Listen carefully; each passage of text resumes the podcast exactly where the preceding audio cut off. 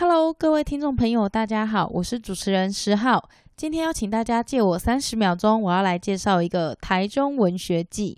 一年一度的台中文化盛事——台中文学季，在八月二十二号正式揭幕了。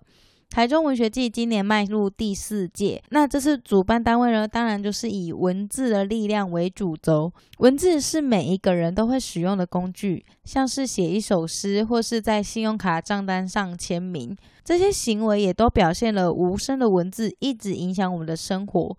所以，台中文学馆每年举办的文学季，就是为了让大家感受到文学就在身边。今年的活动很精彩，有文学大师廖鸿基、袁琼琼、张大春的演讲，还有多位台中出身的创作者与大家对谈，以及带领大家做文学创作坊，还有文学跨界音乐会，邀请到金曲奖新人奖得主谢震廷，还有柯智堂、魏佳莹等年轻歌手。用音乐诠释文学的多样性，还有大开剧团的亲子剧场，为各个年龄层展示文学立体而多元的风格。此外，还有两场文学散步的小旅行。这么精彩的台中文学季，详细的活动都可以在台中文化局的官方网站或是脸书搜寻“台中文学季”可以看得到哦。有兴趣的朋友，赶快去搜寻吧。接下来，我们今天的节目也是邀请一位土生土长的台中人，而且是我们的老听众都认识的。话不多说，节目开始喽！你现在收听的是《良人十号》，我是瑞瑞，我是十号。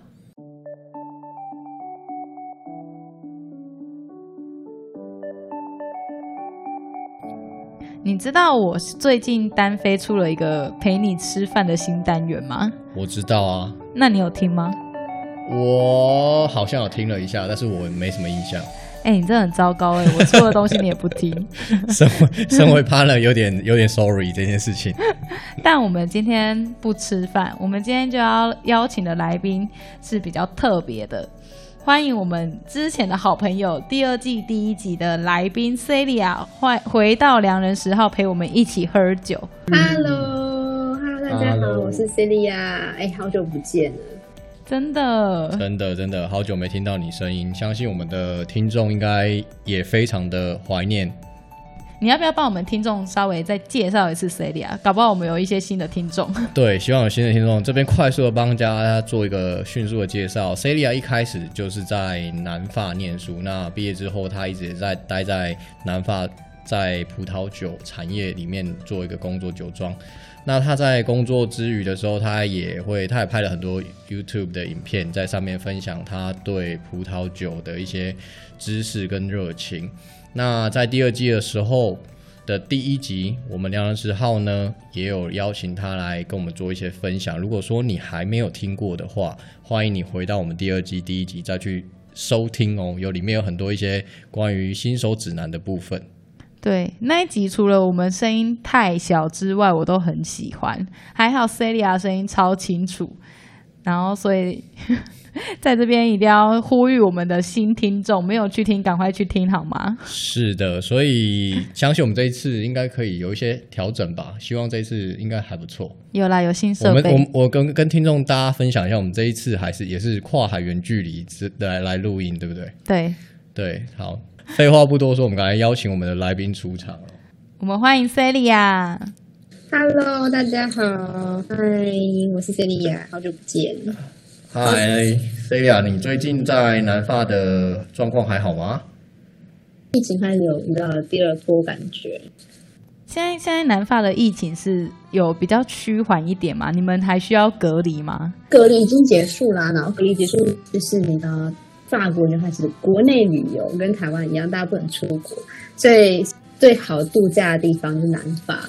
所以自从隔离之后结束，这边就开始逐渐的升高，现在变成重症区。哇塞！所以所以法国也有报复式的旅游就对了。有有啊，然后这边就是开始很多观光客，然后我们现在就是不管室内室外就强制一定要戴口罩，然后餐厅跟酒是十一点之后就是宵禁，所以法国人不能开 party 这样，然后晚上也不能出去。像那是可以，但就是不能，就是餐厅什么都会关闭这样。哦，了解。嗯，因为之前我我们有看到你被隔离的那阵子，你有在网络上分享很多，就是比如说因为隔离，所以太无聊了，而且都只能自己做东西来吃，然后就看到你做了像是无水番茄炖牛肉啊，或者是威灵顿牛排，看起来都超厉害的。没，因为在在家里比较没有事做，所以就想说，嗯，那我如果居家隔离有什么，就是也是可以。自己尝试吃，而且我觉得餐酒搭配，就你其实日常一般就可以做的事情，你不一定要去餐厅，也不一定要吃很高级或 fancy 的食物，它就是很一般，嗯、就是日常生活也可以去做的一个很快乐的事情。对啊，所以我就想跟大家分享，比如说我在家里会怎么样吃啊，怎么样搭酒啊，然后结果其实大家还蛮喜欢的耶。虽然我不是厨师，但是我觉得你很好像很会煮菜欸。我觉得你就是在就是频道上面分享的影片啊，看起来那些菜都超好吃。重点是说，就是你还是用我们很台湾的风味去搭搭配葡萄酒的部分，像是你有搭配过蚵仔煎，然后有搭配过泡面，甚至台湾的芒果干，还有什么皮蛋，我都觉得非常有趣。我会煮，是因为我自己。我自己也是爱吃，但是我又有一颗非常强大的亚洲胃。对我来说啦，我觉得亚洲食物才是能够真正疗愈我心的一个方式。因为虽然住在法国，对，但是你就像是我可能工作一整天，我想要吃的绝对不会是法国食或者是意大利食，我就想就是一碗然后热腾腾的阳春面，就是那种心情。所以隔离的时候，我也很想吃亚洲菜，所以我就在家里做。而且我觉得，其实亚洲菜啊，就是我们台湾菜搭配葡萄酒，其实也是可以很 match 的。所以我就开始尝试各种不同搭法，然后让我的室友，是法国人嘛，就是陪我一起做测试，然后他自己也非常喜欢。那你你会觉得说，外国人对我们亚洲的一些食物，比如说鹅啊煎或皮蛋，好了，你觉得他们的接受度高吗？其实很高哎、欸，像我，我昨天才跟我室友聊天，然后他就跟我，我就问他是他印象最深刻的，他就说那鹅啊煎他还蛮喜欢的，虽然他这辈子从来没有想过鹅啊可以跟鸡蛋放在一起煮。哎、欸，他们因为他们都是直接吃生蚝，对不对？对他们，他们吃生蚝或者是鹅啊，就是生蚝，他们可能会有煎过。或者是稍微处理半熟，可他说他从来没有吃过，他他形容是 omelette，嗯，欧姆蛋加鹅啊，然后淋上番茄酱，然后再加上沙拉，对他来说是很奇怪的组合，可是他就觉得很好吃，所以他跟他同事分享的时候，大家嘴巴都要掉下来，但全部人都很想试试。应该对他们来说，应该也是蛮 fusion 的食物吧。对，就是没有办法想象的东西。然后他也很喜欢皮蛋，所以他这辈子第一次吃。然后那个时候，因为我想要皮蛋生吃，其实对我们来说都还有点可怕，所以我就有稍微煎炸过，然后用很多那种白胡椒粉啊，去跟蒜头跟那个葱姜蒜去爆香。然后他们就非常的爱，然后搭配法国的红酒，哇塞，这就是一个完全不同的一种滋味。然后他们就会发现，哎，其实台湾或者亚洲料理，它那个丰富跟层次度，搭配葡萄酒之后，它会有另外一个发现。他们甚至也觉得说，亚洲菜更有趣，会胜过于他们的法国菜，因为有时候欧洲菜它的味道会比较单一，是对。可是亚洲菜我们会用很多的香料跟你知道不同的。料理方式对，因为像你刚刚讲的，像光是我们处理一个皮蛋，我们就要用到葱姜蒜去爆香，然后去调味做处理，那就是它的风味就很有层次。那我好奇，可以问一下，我好奇问问看，就是说你这次，因为我相信听众听到这里，应该也是蛮勾起那个味蕾跟那个食欲。那如果说你搭配的是。用比较怎么样的葡萄酒的味道去搭了？比如说你刚才讲的和阿珍啊，跟炸皮蛋，蛋对、嗯，就是一般来说，因为台菜我们台菜的料理方式跟食材还有香气，所以我在搭配的时候，我第一个会去想说这个食物本身它是属于清淡还是属于重口味。其实这个就是如果清淡的菜。你就要搭配相对于清淡的酒，嗯，那如果是味道很重，你就搭配浓郁类型的酒，那你这样子才不会有抢味道的状况。我们希望可以尽量的可以相得益彰。那比如说像鹅啊煎的话，我就会去想说，哎，鹅啊煎里面有什么样的元素？它是鹅啊做的嘛，所以鹅啊是海鲜。那海鲜会需要什么样子类型的酒？可能是酸度要够，它才可以提鲜嘛，嗯、它会才会有那种增加这个酸，这个酸度会增加这个海鲜的鲜味。那在鹅啊煎里面会有很多的像蛋啊、青菜呀、啊，还有一个很重要就是酱酱料。对，我发现其实我们沾各式各样子的酱料，它这个酱料里面有什么样子的特色？鹅啊煎里面就是咸咸甜甜的。对不对？对，我自己的，我知道鹅啊煎全台湾有各式各样不一样的吃法，但我自己喜欢鹅啊煎甜甜咸咸的酱料，所以我就会挑酸度足够，但是清爽又带一点甜的酒。嗯。那我就是选择德国的 Riesling 白酒去搭配这个组合，然后我觉得非常的合适。但是这种搭配其实每个人都有自己的偏好，就像我刚刚讲，我自己喜欢甜甜咸咸，但说不定你是喜欢另外一种酱料，那你就可以去调相对应合适的葡萄酒。就是刚刚听到你讲的时候啊，比如说我们讲蚵仔煎要搭配哪一种白酒，然后就是我们要先去。解析解剖这一道料理，它的原料是什么，然后它的酱料是什么，我们才有办法去找到一瓶适合的酒去搭配。那这就重点就来了，我们要怎么样知道？比如说，哎，这样的酒，因为我们可能都没有喝过，然后我们要怎么样知道说，哎，这样的酒它的风味是什么样子呢？这个东西嘛，你真的问的蛮好。你这你 你这个听起来就是会很难，好像有 有点难挑，因为好像没有试过酒，其实有点困难，就是去做。如果说有一个快速的方式是看酸甜嘛，直接上网查查，像我们在讲说用 Google 或者是查一些 review 嘛。对啊，或是我们去大卖场，嗯、比如说什么家乐福啊什么之类的，它上面也会写说哦，这个是它就会写一个描述，或者是看酒标嘛，酒标，对，它会有一个描述。但是我觉得有时候这个描述跟我想象中的好像会有落差的，对，它喝起来的是不是一样？我觉得有时候会觉得有点不太 比较那个，对对对对，对。所以其实你知道葡萄酒啊，它的风味来源。最主要很大一部分是葡萄，嗯，对的，就跟我们说的农产品一样，比如说我们要酿可能小米酒，那就这种米，什么样的米它会给什么样的风味，那葡萄酒也是，所以葡萄它的味道占了很大一个部分。但是葡萄明明都是葡萄酒，它有各式各样不同的原料，就像是我们做菜有用鸡呀、牛啊不同的肉去煮，就会有不同的味道嘛。所以当我们要选择葡萄酒的时候，我们会先去想它的原料是什么。不同的葡萄会有不同的味道，在这个葡萄它长在什么样子的地方，气候、土壤、呃地势，然后再来是农人酿造的过程，在每一步都会影响葡萄酒的风味。所以其实你在挑的时候，像呃我们在挑葡萄酒的时候，我们会去想拆解这些部分，比如说，比如说我们可能看到薄酒来的葡萄酒，那我们就会知道它是什么葡萄酿的。那这葡萄会有什么样的风味？那刚好这个地方它是什么样子的环境，会有什么样子的味道？所以你知道，我现在其实我想要把这个部分可以拆解出来，跟大家知道，它其实真的没有那么困难。你如果知道它一些很简单的基础原则，比如说天气很冷的时候，它可能酸度就会比较高；天气很热的时候，它糖度就会比较高。那喝起来就会有什么样子的原理？那我把这些东西就整理出来，然后放到我就是之后想规划的线上课程里面跟大家分享。了解，所以就是我只要大概知道一个大标准，然后接下来再搭配一些地理的小常识。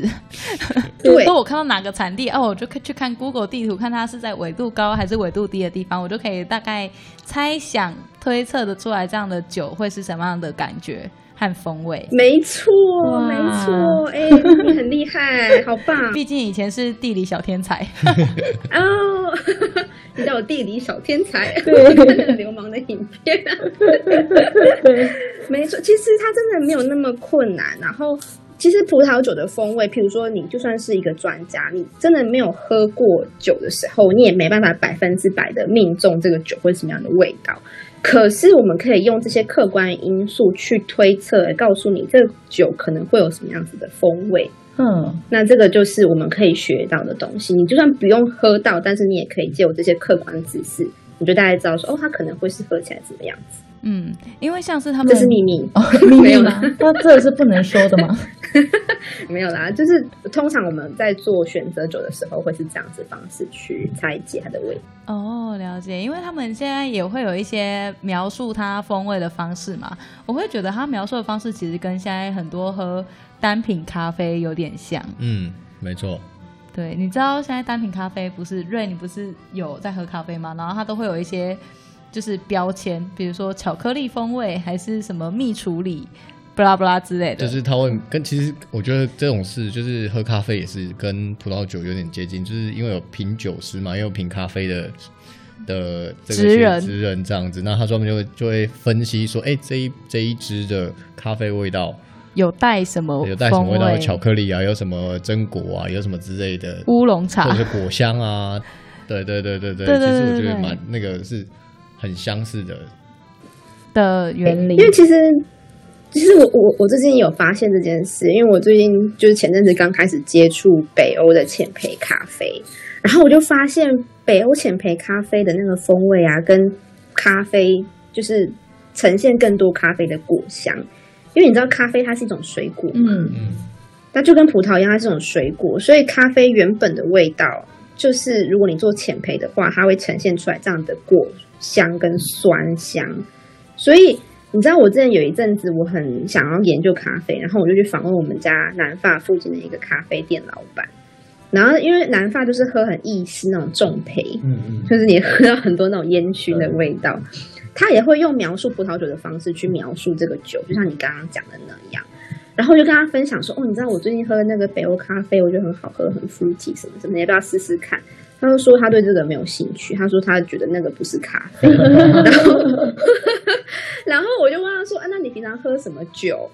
他就说：“哦，他喝不懂，就是像是那种自然酒，自然酒就是非常强强调葡萄本身味道的酒。”他喜欢那种酿造味道很强、过很多木桶、厚重那种酒，哎、oh.，他就发现哇，这个其实这个中间是有异曲同工之妙的，而且偏好会类似。嗯、自然酒就好像是浅焙咖啡一样，对对对对对对，没有错，就那种果香很明显的。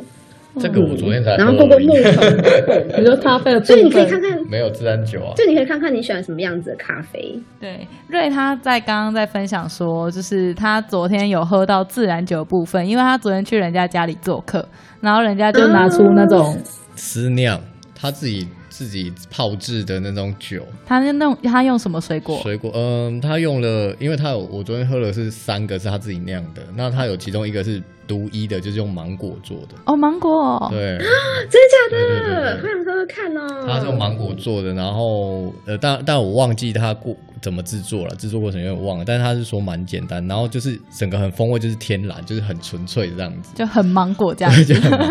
哎、欸，他他也没有说芒果的甜，它就是香气而已。嗯，对，它就香气。可是其中一个比较我印象比较深刻的，因为它它三支的甜度会不一样，会取决于它的水果状态，跟它发酵的状状况会不一样。那其中一支是它放了火龙果，然后有芒果，还有放一些呃西瓜皮。对，它是用壳呃果壳类去做的。那对，火龙火龙果的部分也是用火龙果的皮这样，但是火龙果本身就比较没有它的味道，本来就不是那么强烈嘛。是，但是它颜色真的非常强烈，盖过了整个，就整罐下去就会红红的。对，它的它的颜色本来就很强嘛，连衣服都可以变蓝色这样子。对，哦，好酷哦。那这一支我呃昨天试了三支，就觉得这支还蛮我还蛮喜欢的，它甜度也不会那么甜，然后就觉得哎我也蛮意外，它只用。果壳的部分去酿造而已。那他也有跟我分享说，有人用果肉，我我就问他说，果壳可以制造出这么香的味道吗？就是那个香气十足的味。他说可以。那他们有比较过，就是说用果肉跟果果壳来做的话，反而那个果肉的没有那么香哎、欸。所以我觉得蛮妙的啦。它是一个就是比较私酿，就是自己做在家做好玩的这样子。我觉得这个也也蛮有趣的。就是呃，我们在跟 Celia 聊天的时候，其实也会聊到说，呃，像 Celia 她就是不断的用台湾的食材，然后搭配欧洲的葡萄酒，那甚至她也有拿芒果干给那个他们的室友，还有当地当地人去吃这样子，然后就有听众那边留言说，哎，Celia 好像是台湾和欧洲的桥梁，就是他让台湾人更认识欧洲，然后也让欧洲人认识台湾。因为我自己是台湾人嘛，然后我在国外这么多年之后，我就开始慢慢一直更强烈的去意识到我们自己本身文化很美好的那个部分，所以就会很希望可以借由这种方式，可以激荡出更多的火花。那你刚刚讲到那个水果酒啊，我最近有收到一个还蛮酷的产品诶、欸。在法国收到，从法国寄呃，从台湾寄去法国嘛？对，在我喝到我觉得很惊艳的是用台湾的百香果做的百香果酒，哦、然后我觉得很好喝，就是百香果本来就很香，然后法国百香果很贵，然后味道又很不好，所以我那时候开的时候我就觉得。哎，很感动哎！就是你看，我虽然在法国，我吃不到台湾的水果，嗯，可是你借我酿成酒之后，我可以在国外这么遥远的地方喝到台湾的风味。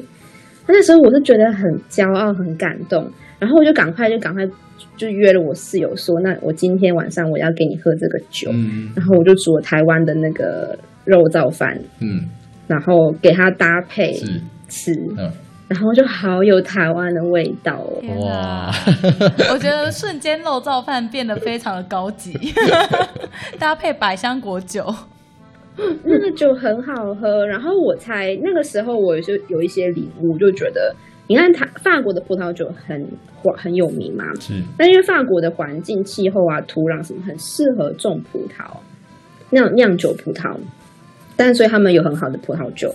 那台湾我们也有很多其他的水果，像你刚刚讲的芒果啊、西瓜啊、百那个百香果啊，这种都是水果，可是他们酿酿出来的酒就更有台湾的味道，也可以更加的，你知道，有机会可以跟国外的人分享台湾水果的滋味。嗯，所以你喝到有有感动到那个台，有 feel 到那个台湾的味道就对了。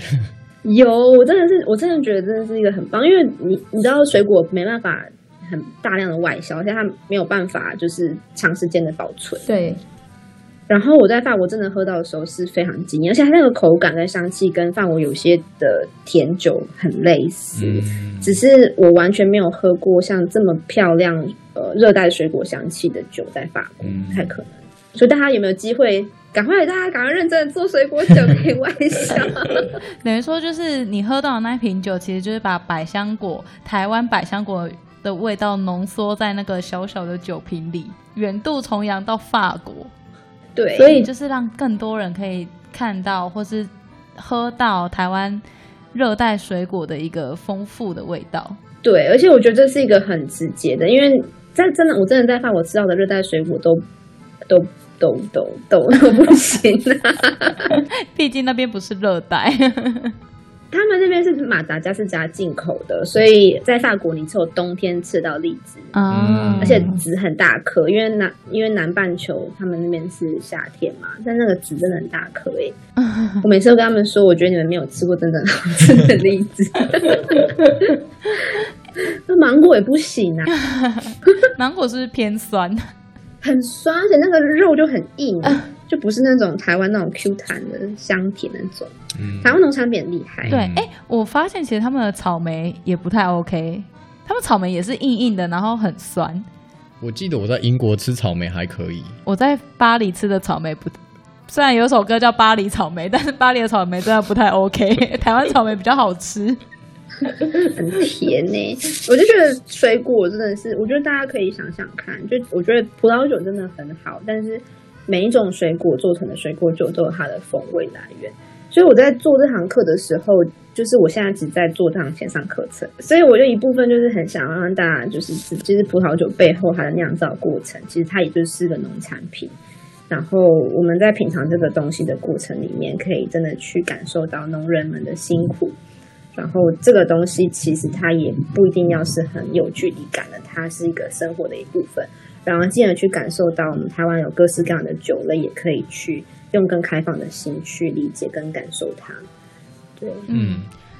那你现在在做，比如说你现在在做这个线上课程的时候，然后你也采访了很多当地酒庄的主人或是酒农，然后邀请他们一起来拍影片啊。那你也会跟他们分享一些台湾的食物。那你有发生一些小趣事，或是有什么样的食物是他们不敢吃的吗？哎，不敢吃，其实我目前都还没有遇到哎，可能是因为我都是你做的，所以他们必须得吃啊。没有了，他们不好意思不敢吃。其实他们现在目前接受度都很高哎，就是超出我意料，嗯，就他们都觉得很好吃，但是我有避开，就是可能我觉得法国人比较不能接受的东西，内脏类。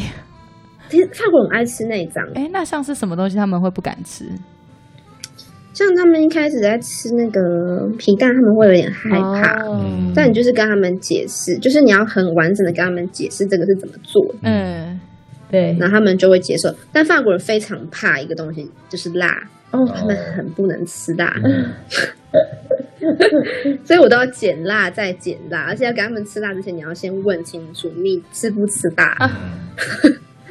天哪，少了辣的菜。但不然其实他们都嗯。他们不吃辣，嗯、就这个东西不太在法国菜里面不存在，几乎辣。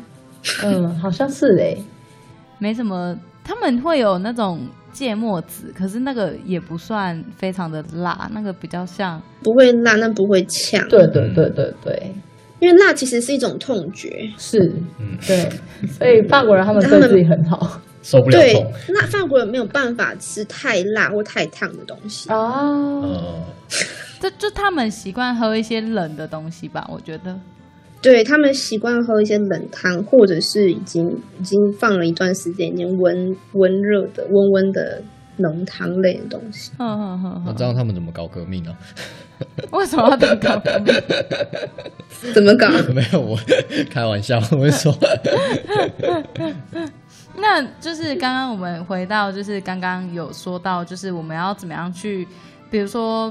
台菜配葡萄酒，我一开始听到，我其实觉得超怪，就是想来想去，我都还是我就是我被框架住了。我就是想象我们台菜就是要放在热炒店，应该是然后配啤酒。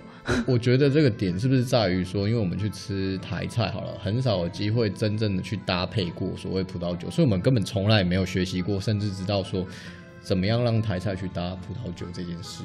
对啊，对啊，所以呃，像 Celia 刚刚在说，他现在有在做一个线上课程部分。那像这部分，你是要教我们说怎么样去描述酒的香味或口感之类的吗？就这堂课其实主要分成三个部分，然后第一个部分我们会专注在品尝这件事情，但是我希望可以做到的是。呃，我们不要去用一个非常有框架的方式去告诉你，你这个酒应该要闻到樱桃、草莓、覆盆莓、黑梨这种，你知道各种莓果类。我比较想要的是用开放的方式跟你一起去帮助你去探索，用你的方式去描述葡萄酒。因为描述葡萄酒这件事情，其实就是把一个比较没有形体化的东西，借由语言的方式具体阐述出来。所以每个人都应该可以有自己的方式去描述。那我希望可以打开这个、这个、这个、这个开关，让每个人都可以自己去做。然后第二部分，而是我会带你去探索刚刚讲的风味来源。因为你如果真的想要学会怎么挑葡萄酒，你需要知道这个葡萄酒它的本质，它是怎么样子会有这个味道。所以我会直接在南法酒庄，我会跟着二零二零年，我们现在开始采收葡萄了，酿酒的过程。然后带你去知道说，哎，为什么会有这样的味道？它怎么来的？是什么样的原因？所以以后你喝到一支酒，你闻到这个味道之后，你大概就知道，嗯，它可能是因为什么什么什么什么。那你可以在这个方式去挑选葡萄酒，就会更有概念。然后最后一章节呢，我们就会做餐酒搭配的部分，因为你不管是学了什么东西，最主要就是要吃嘛。所以最后就是我们要一起去感受、去理解餐酒搭配的一些小技巧，让生活中可以更轻轻松简单。然后我有访问很多当地的人们，因为如果你有在看我的 YouTube 频道，你会发现我频道里面有各式各样的法国人或者是外国人。对，那其实他们很多都是葡萄酒业相关的，所以我想让你们去看到他们真正工作时候的样子，让他们在描述葡萄酒的时候，哎，这个东西对他们来说的本质是什么？嗯，那我其实那时候在访问我自己，也学学到很多东西，我也很感动。我就问他说：“那你有没有什么想要建议大家？譬如说刚开始初学者做餐酒搭配，有什么样的建议？”他们给我的建议很多都是不要从太贵的酒开始，嗯，就是从最便宜的酒吗？其实你可以从便宜的酒开始去尝试餐酒搭配，因为餐酒搭配这个东西，你要很多次尝试去找到适合自己喜欢的风味跟搭配方式。那你，而且其实平常的平价的餐酒啊，他们也会很适合大酒，胜胜过于太阳贵、很精致的那种酒，你反而会。呃，miss 掉很多东西。当你一开始在尝试的时候，而且对荷包也不太好，所以其实可以，可以真的是不用觉得压力很大，然后可以更开轻松、开心的方式去感受葡萄酒的这个部分。嗯，就是等于说让葡萄酒变成我们生活中的一种日常，而不是它是一个很贵的，就是要很有钱的人才能去享受它。对对，真的真的不真的不需要，因为我我以前在大学，我在台湾念大学的时候，我也很想要喝葡萄酒，就觉得哎好像很厉害，然后我自己就你知道我对我来说那时候也觉得很贵，就可能六七百块一瓶，但我现在开始回去想的时候，你就觉得哎其实你不一定要喝到什么葡萄酒，而是你不管在任何一种酒，你都可以。用你都可以很享受里面的风味，然后用你的方式去搭配你喜欢的样子，然后跟你的朋友们我们一起喝一杯，像喝台啤那样，嗯、很快乐的感觉。好，老师，我举手，我想要问一个问题，请问你刚刚说的说，如果说要挑酒的话，你会就是跟着我们大家做去品尝的东西的呃品尝酒的这个味道，那所以就是。在课程里面，我会挑一支酒，然后你会，可是你要怎么跟我喝到一样的酒？怎么怎么告诉我？就是 tour 这件事情呢？就是它比较像是一个 workshop 工作坊的方式，嗯、所以比较像是引导。我我会喝我会喝酒，但是我不会告诉你我喝的是什么酒，所以你可以任你可以挑任何一种酒，但它的香气特征其实是有逻辑概念。哦，原来是这样子，所以即便说我们在很远的地方，我们都可以去呃，大概会接近到。那个同样就像你刚才一开始在挑讲的说，我们那个味道会有很接近的呃口感，或者是说它的味道会有一些呈现会很相似的，是这样子吗？对，对对，就是就是，比如说我们在喝，可能我们在盲品一些酒的时候，我们会用各式各样的方式，它出现什么样的香气特征，去推测说它可能的产区，它可能的生长环境，它酿造的方式，其实这个都是有脉络可循，而且是。是呃有一定的规律性的，所以我想要教大家的东西，嗯，是比较有规律，而不是只能使用在譬如说法国酒，嗯，而是各式各样的酒类，你其实都可以去尝试。那所以我会喝酒，当然在里面我会跟大家一起喝嘛，但是我不会告诉你喝的是什么酒，所以你也可以挑任何一瓶你喜欢的。哦，原来是这样子。哇，那就等于说我们是盲测哎，就是我们先喝酒，再回去。推它怎么来的，怎么做的，而不是是因为一般我们在挑酒，我们会先看它怎么做的，它怎么来的，它在哪里，哦、它什么年份。对对，那现在我们是反而是反推回去，是这样吗？对，反推，对，对，没有错，就是先喝再说。然后了解，所以就会变成在引导我们怎么去去品尝，怎么用什么方式去品尝这件事情。对，没有错，因为我以前因为我我有上 WACT，然后还有上一些各式各样的课程。那其实一开始，大家们都会用比较知识化的方式，可能就是要记什么品种啊，你要记什么产区啊，巴拉巴拉巴拉。可是我觉得这个对于我们日常想要感受跟享受葡萄酒的时候，嗯、这个东西太太艰涩、太 tough 了。对。对。啊，因为如果你不是想要从事葡萄酒业，嗯、你只是想要享受它，所以我会希望可以先我们先开喝嘛，我们先喝，先喝再说。我我我最近也有喝了喝了几支那个。我发现最近我就是我没有我有喝到一些酒啊，我觉得蛮平价的，大概是三百块上下，但是我觉得也还也也不难喝。然后我最近有买了，就是跟我们家的人喝了，然后大概是它是融融合的酒嘛，那也刚好在促销特价，然后喝起来觉得也还 OK，觉得还不错，果香味也蛮十足的。嗯，很棒，因为龙合就是我们家这边啊，嗯、就是我们正在这边的酒。然后融融合的酒，它特色就其实很适合搭台湾的料理，而且非常就是很很易饮，因为它就是比较南边的产区，所以它通常果香都很熟，嗯、所以你不会觉得很酸涩。所以其实三百多块，三百多块其实你就可以你就可以享受很多。啊、其实它你你看七百五十 ml 三百多块，啊、你平均下来每个一杯也没多少钱。是啊是啊，就是因为它还蛮，我觉得我发现其实近日在呃逛卖场的时候，我发现台湾在一些红酒上面。我觉得跟我以前想象中的那个距离有点，就是变得比较更亲切了。对啊，那靠那什么 Costco 很多都有，嗯、对不对？对对对啊，就变成说我们可以用更呃经济实惠的方式，然后可以直接去喝酒。那如果我们，因为我觉得大家现在最怕的是我不懂，我不知道怎么挑。然后我喝不出来，我要怎么样知道这个葡萄酒怎样算好喝，怎么样算难喝？我有有时候好像就是靠运气，嗯，对。然后所以 Celia 最近的计划就是想要在呃开一个线上课程，然后教大家怎么样去认识这样的酒。然后重点是你好像还会再请就是当地法国当地的酒农啊，然后或者是说酒庄的主人跟我们一起分享。对，我有访问他们，对于很多呃观点，他们有什么样的想法？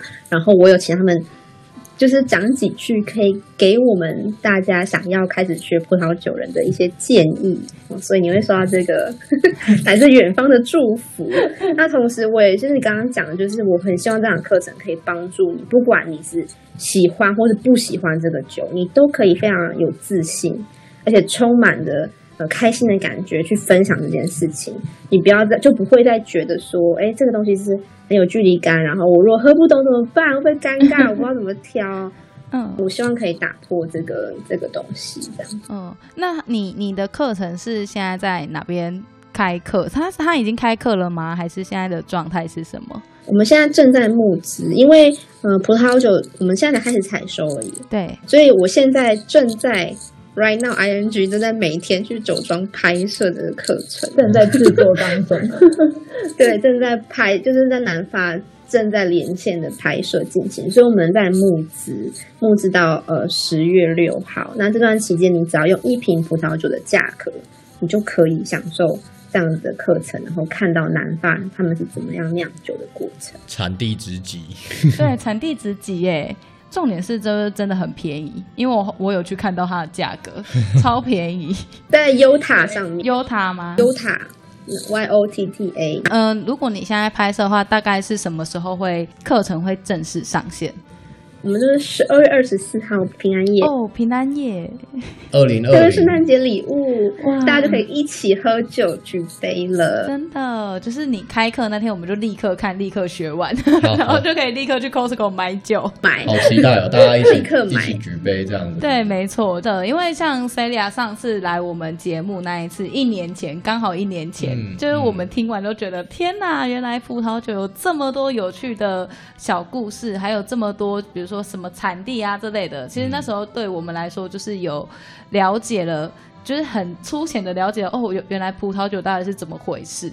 但是其实我们后来调酒还是，我就大概知道说哦，年份什么什么。但是如果要学得更详细的话，其实还是要它有一个像那个 Celia 讲的，它有整理出一个脉络出来，让我们可以从喝酒喝葡萄酒的时候就推回去，哎，它这个大概是什么样的？呃，产地什么样的年份，或是它可能会是什么样的状态？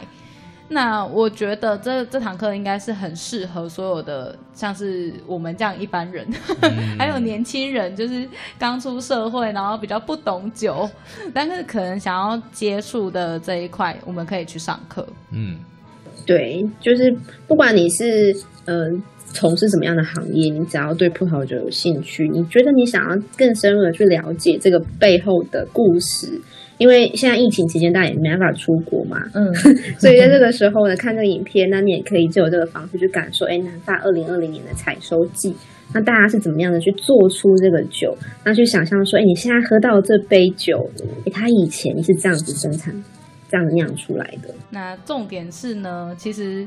就是我们有一起合作，然后如果听我们这一集，就是你去参加他的募资，其实会也会有比较优惠的折价券，这是这是折扣码吗？耶，我们终于有折扣码了，